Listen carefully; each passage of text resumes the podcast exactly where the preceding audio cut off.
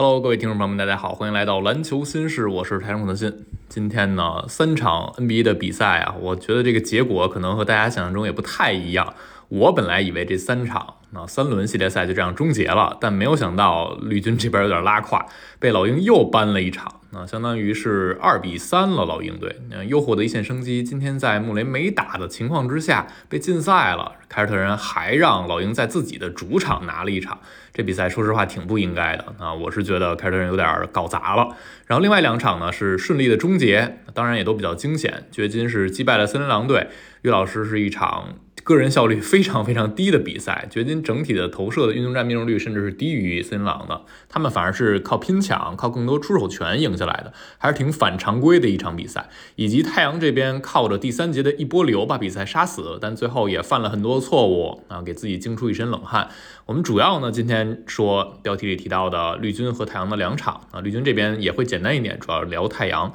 绿军这场球啊，我本来没想看，我就起来看到最后。最后这一段呢，那本来以为凯尔特人就稳稳的拿下了啊，因为他们在最后时刻，能最后四五分钟的时候还领先着两位数呢啊，末节最多领先到十三分。但是从第四节的三四分钟那会儿开始，凯尔特人就有点不会打球了，那几个回合看得莫名其妙啊，甚至很多球迷开始调侃这假球消极比赛，就联想到 CBA 那场了。但实际上肯定不是啊，因为你看那个比赛的现场的画面啊。呃，凯尔特人还是努力去防的啊，而且马祖拉这不叫暂停，不做特别有效的调整这个事情，在常规赛被吐槽了很多遍了，所以这跟 CBA 那情况还是不太一样。但是绿军这个事儿啊，这个错误犯的是令人非常挠头的。他们从第四节打到还剩三分半，一直到最后一分二十秒，这差不多呃两分钟出头的时间里，发生了什么呢？塔图姆活球失误，斯马特活球失误，然后罗威一个二次进攻补篮打进了，斯马特进攻犯规，布朗活球失误啊，五个回合有四个回合是失误，而且三个回合是活球失误，这几个回合里就被老鹰打了一波九比二。那本来凯尔特人是领先着六分球，然后这一波就被反超了一分。那这一波里马祖拉没有叫任何暂停，而且他也没有做把布罗格登拿上来的人员调整，他在中间只是做了一个呃，先用斯马特踢下了小白。然后斯马特上来就是我们看到活球失误和进攻犯规，啊，马祖拉又把斯马特换下去，又拿上小白，小白上来之后是布朗的那个活球失误。最后时刻马祖拉没有用布罗格登啊，这在我看来是一个挺大的败笔，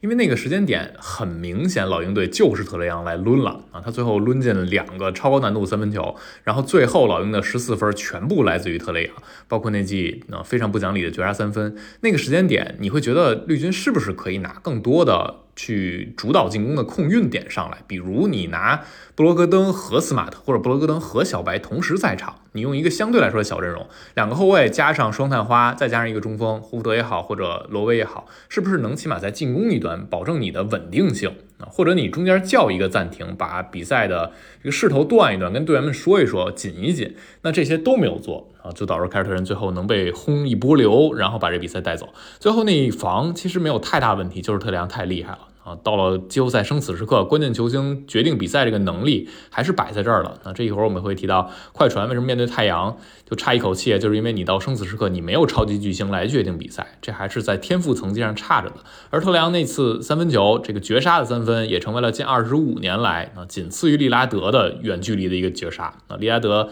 最远的那个三十六英尺就是绝杀呃雷霆队那一轮比赛啊，面对保罗乔治，乔治说那不是一个好的出手选择，那大家印象都非常深。而今天特雷杨面对杰伦布朗这个球也没有什么道理可言，非常远的位置就出手了。所以我觉得凯尔特人，当然这轮系列赛他们优势还是非常明显啊，但是能输两场，那这支球队波动性，他们的一些细节处理，包括马祖拉的执教，还是有很多问题存在的啊，真的是一场搞砸了的比赛。那我们说到太阳和呃快船的这场，太阳呢还是一轮系列赛的主题啊，靠着天赋碾压了。啊，今天杜兰特赛后评价布克的表现用到那个词 spiritual 啊，这个词儿神级表现、超神表现。上一次 KD 用这个词，他应该是发了一个推特上是的媒体发了这个词啊，说的是谁呢？说的是里拉德，当时是二零二一年的季后赛，那一年啊，利拉德面对掘金拿了一场五十五分啊，单场十二记三分球，季后赛单场三分记录。那场比赛过后，杜兰特是吹的利拉德，今天他是吹布克。KD 说：“我已经啊越来越老，不太能在比赛中喊出来、尖叫出来。但是当布克投中那颗弧顶的三分球的时候，我是能感受到现场的能量，也知道所有球迷都感受到了。啊，我们都被他的攻攻击性所感染。然后就有一张定格照片啊，布克在弧顶伸着手臂，有一个投篮过后的跟随动作，而杜兰特呢在篮下是昂着头去呐喊这样的一个画面。当时是第三节的一个瞬间。这场比赛啊，基本上太阳就是赢在第三节这一节球啊。”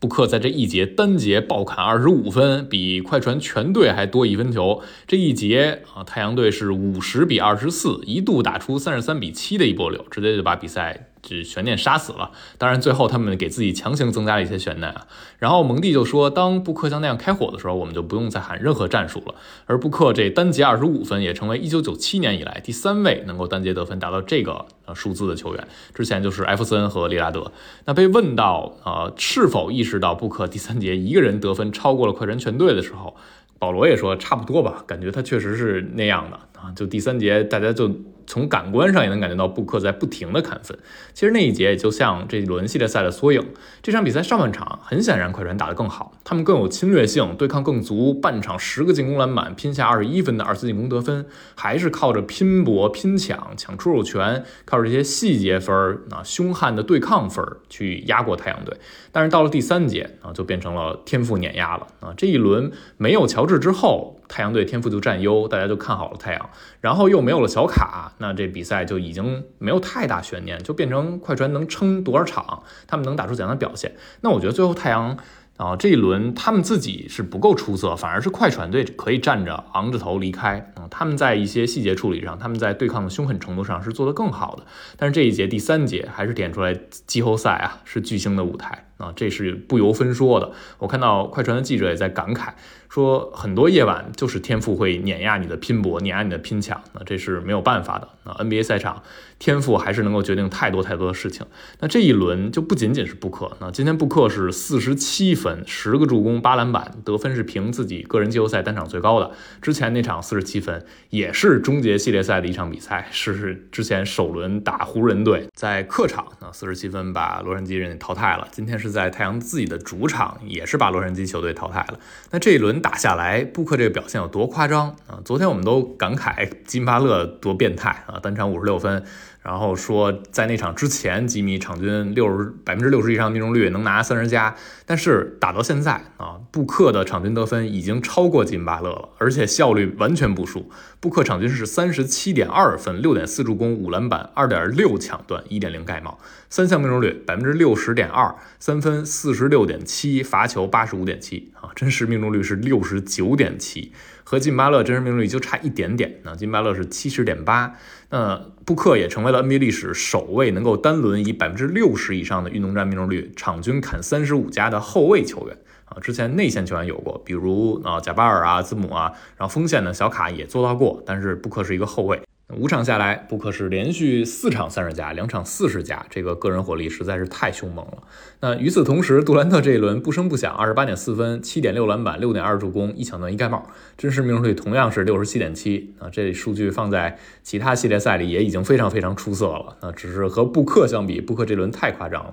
今天这场 KD 也是三十一分，六篮板，四助攻啊，不声不响，这数据也是非常全面的。最后四分也是终结比赛的四分球。那回望这一轮。面对残阵的快船队，太阳的这个天赋实在是单纯靠这个天赋就能碾压了！杜兰特和布克场均合砍超过六十五分，俩人每一战都至少拿二十五分球啊！这也是 NBA 历史上。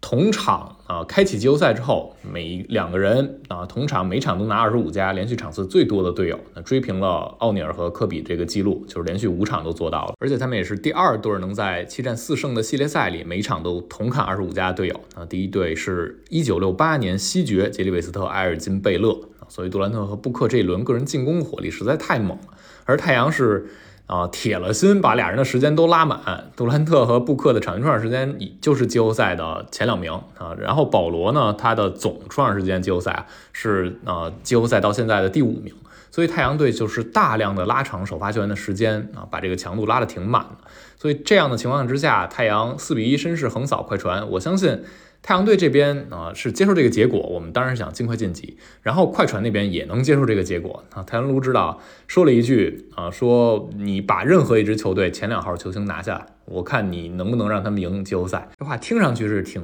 抱怨的，那一肚子怨言，但实际上你也没办法反驳啊，确实就是如此。快船这个阵容这么惨，而且面对的是有布克有杜兰特的太阳，真的是太难太难了。那今天这场比赛虽然太阳赢了，这一轮太阳赢了，我相信很多太阳球迷也不满意啊。尤其这一场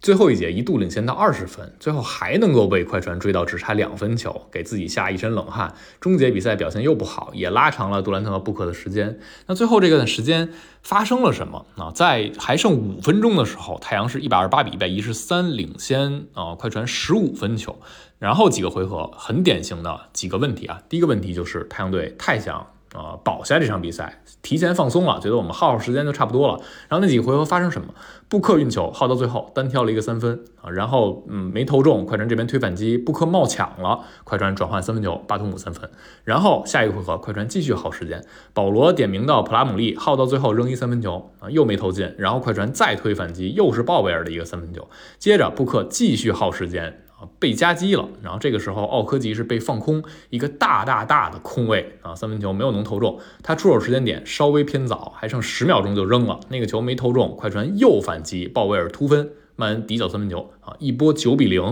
就追到只差六分球了。啊，当时这个时间点你会感觉太阳队几个进攻选择啊，首先是太松懈了。啊，你可以耗时间耗到最后，但是你连续几个回合都选择在外线去出手，这个就值得商榷了。而且这还体现在你的退防不够积极，因为快船这边就是搏命嘛，我就是赌一锤子买卖，推过来我就找三分机会。那人家投进了是人家厉害，但是太阳退防慢这个事儿也摆明了是就在场上体现出来的啊。然后下一个回合是普拉姆利防奥克吉。然后太阳队这边继续用布克想点名普拉姆利，然后就奥克吉上来挡拆，那快船还是放掉奥克吉去夹击布克。那这个时候呢，布克把球是分到了保罗的手里，保罗做了一突分，奥克吉中投也是完全被放空，还是没投进。然后半转换机会，这回是巴图姆一个手递手，这是超难度的三分。这个可能防守端的问题不是那么大了，但是还是你在进攻端暴露出来的一个问题，被对方打了一个十二比零。那这个回合就说明哦，太阳队首先啊。杜兰特没有参与到这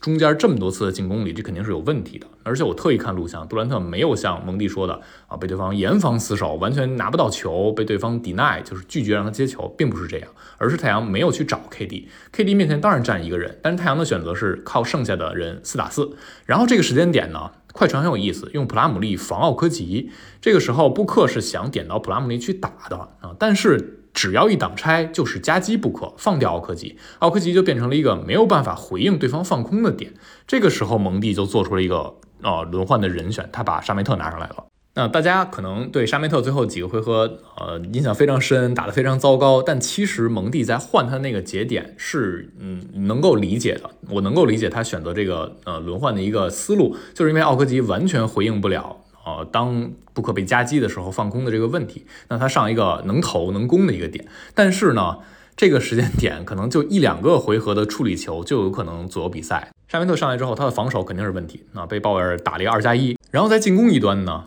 快船队改了。不用普拉姆利对沙梅特，用普拉姆利对保罗啊，然后布克还是拿球，还是想点普拉姆利，所以是啊，保罗上来挡拆，普拉姆利还是夹击布克，夹击，然后再延误回位，布克分球给保罗之后，保罗处理太慢了。然后普拉姆利又回到保罗面前，这个时候呢，保罗的问题也体现出来了啊，他不是每一个夜晚都有足够的信心和稳定性处理小打大，所以面对普拉姆利本身让他单打就可以了啊。这个时候回到保罗手里，他也是面对普拉姆利，但是保罗作为突分给到沙梅特了，沙梅特在底角是巴图姆在防他，然后巴图姆做了一个很深的 close out，很激进啊，就是不让沙梅特投三分球，然后沙梅特就往篮下突，沙梅特突破啊，就大家可以呃类比一下乔哈，当然比乔哈要强，但是普拉姆利。回位就把他给干扰下来了，所以快船又防成了。所以这几个回合啊，最主要的一个问题啊，我觉得就是呃，太阳这边把剩下的人四打四想的太简单了，他没有让杜兰特参与到进攻，剩下人四打四，而剩下人四打四呢，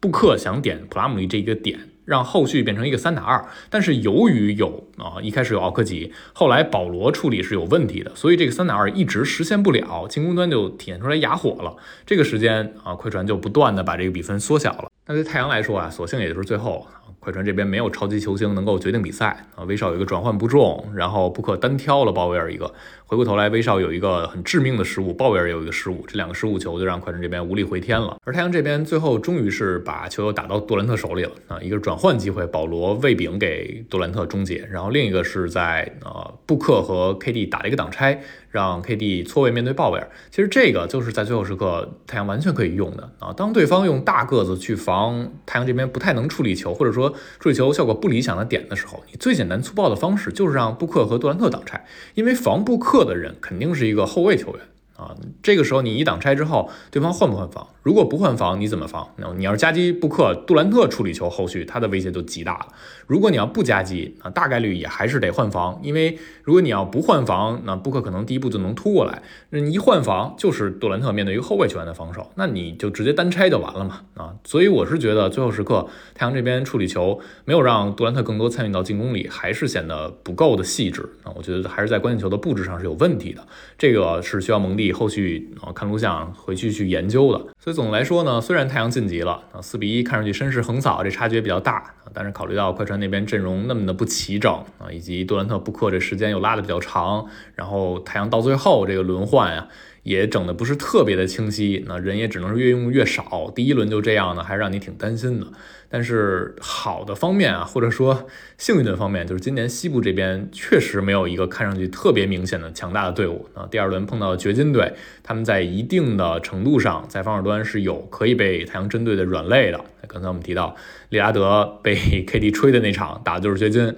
之前太阳队打掘金有过横扫啊，当然那时候掘金队的阵容不太齐整。所以，嗯，给太阳的容错空间还是有的。啊，今年西部确实没有哪支球队有那么足的底气，说我打谁都是有硬实力上的优势的，还是大家各有各的问题。那我们就看看后续会怎样发展。那有机会有时间的话，我还是会做太阳和掘金这轮系列赛前瞻的。那今天就先把目光放在今天这场比赛上。好了，我们就聊这儿。关于太阳这一场啊，包括凯尔特人那场，大家有什么想说，都可以在评论区留言。感谢收听，我们下期节目再见啦，拜拜。